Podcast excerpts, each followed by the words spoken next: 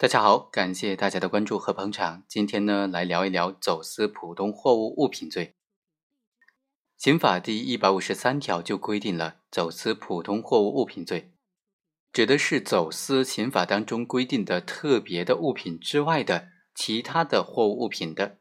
根据不同的情节，就构成走私普通货物物品罪。走私普通货物物品罪有一种非常流行的方式。叫包税型走私普通货物品，在这种走私的模式之下呢，主要有三方：货主、代理中间商和报关人。一般来说，报关人直接实施走私行为，会被认定为是主犯；而货主支付了包税费之后，坐等收货，会被认定为是从犯。代理中间商呢，由于只是介绍业务而已，赚取一部分差价，仅此而已。所以一般来说，代理中间商会被认定为是从犯。然而呢，在有一些案件当中，这个货主也可以成为走私犯罪的主犯。这种包税型走私普通货物品罪的这个案件当中啊，货主在什么情况之下会被认定为是主犯呢？认定为货主是主犯的这个理由在哪里呢？我们就通过这个案例和大家简单的来聊一下。二零一零年以来呢，被告人刘某自己出资或者作为中间人介绍协助一个公司叫做园林工程公司的，从日本进口罗汉松等等各种名贵的树种，并且委托呃江苏的嘉禾公司来代理进口的事宜。二零一二年的四月到十一月间，为了谋取非法利益，被告人刘某和嘉禾公司的总经理李某。以及这个园林公司的负责人何某，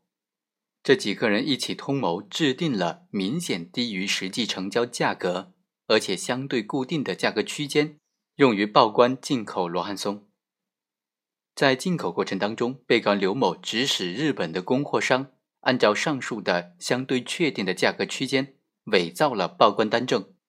之后，日本的这个供货商啊，他通过电子邮件的方式。将伪造好的报关单证发给了刘某，还有嘉禾公司、园林公司来审核。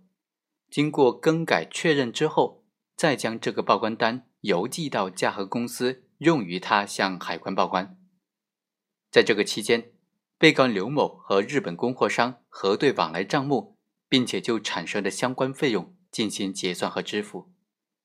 在这个案件当中，法院认为。货主刘某为了谋取非法利益，违反海关的法规，逃避海关的监管，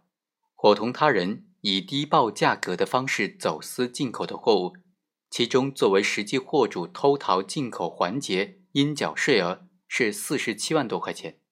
协助其他公司偷逃的税额达到了两百五十八万多元，他的行为已经构成了走私普通货物罪，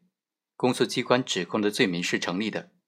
在协助其他公司走私进口罗汉松的共同犯罪过程当中，刘某起到了次要的辅助作用，是从犯。但是在他自己作为货主的这个走私犯罪当中，他并没有起到次要辅助的作用，而是积极参与到整个伪造报关单证的过程当中，是主要作用的人员，所以不应当认定为是从犯，应当认定为主犯。好，以上就是本期的全部内容，我们下期再会。